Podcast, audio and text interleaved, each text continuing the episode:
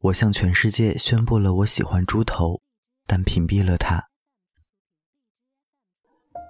白菜喜欢上了猪头，我是从朋友圈得知的。这个大大咧咧、风风火火的女孩子，破天荒的发了一条表明心意的朋友圈：“我这颗白菜要反拱猪了。”还特别矫情的在后面加了颗她从来没用过的新的表情。朋友圈里的共同好友纷纷祝贺，下面全是一片赞赏的声音。白菜终于有看得上的人了。我私聊问他。猪头什么反应？他停了好久才回我说：“哪敢让他看见呀？朋友圈把他屏蔽了。”我一阵心疼，原来一笑起来能露二十颗牙齿的白菜，竟然也有胆怯懦弱的时候。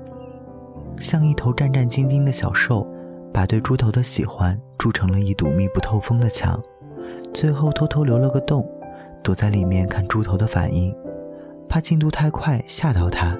又怕太慢了，他喜欢上别人。这些我都懂。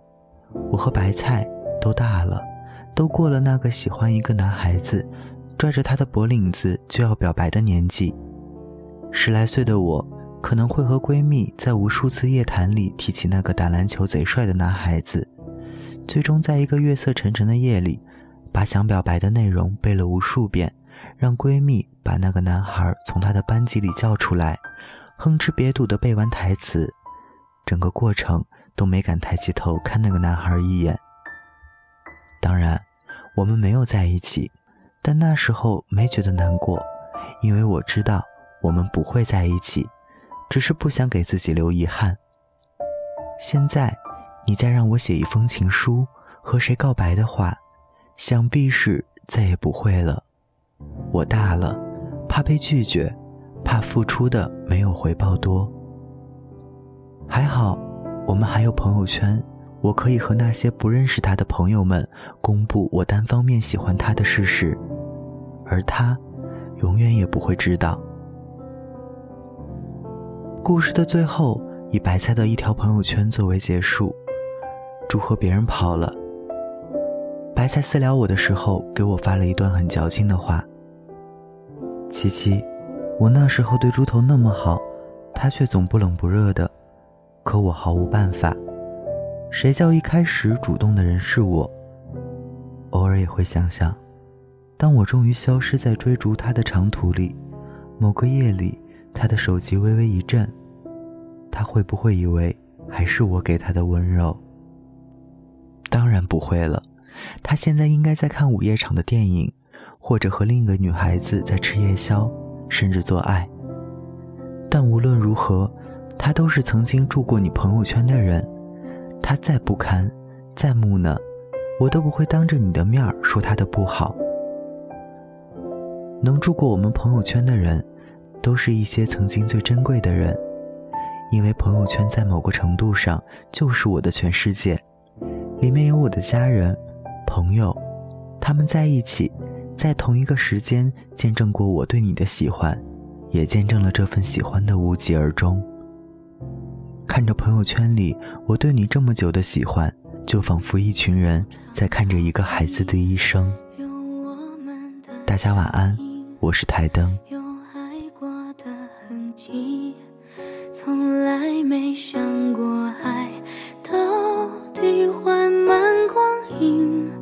足够我们一起吃完这段爱情，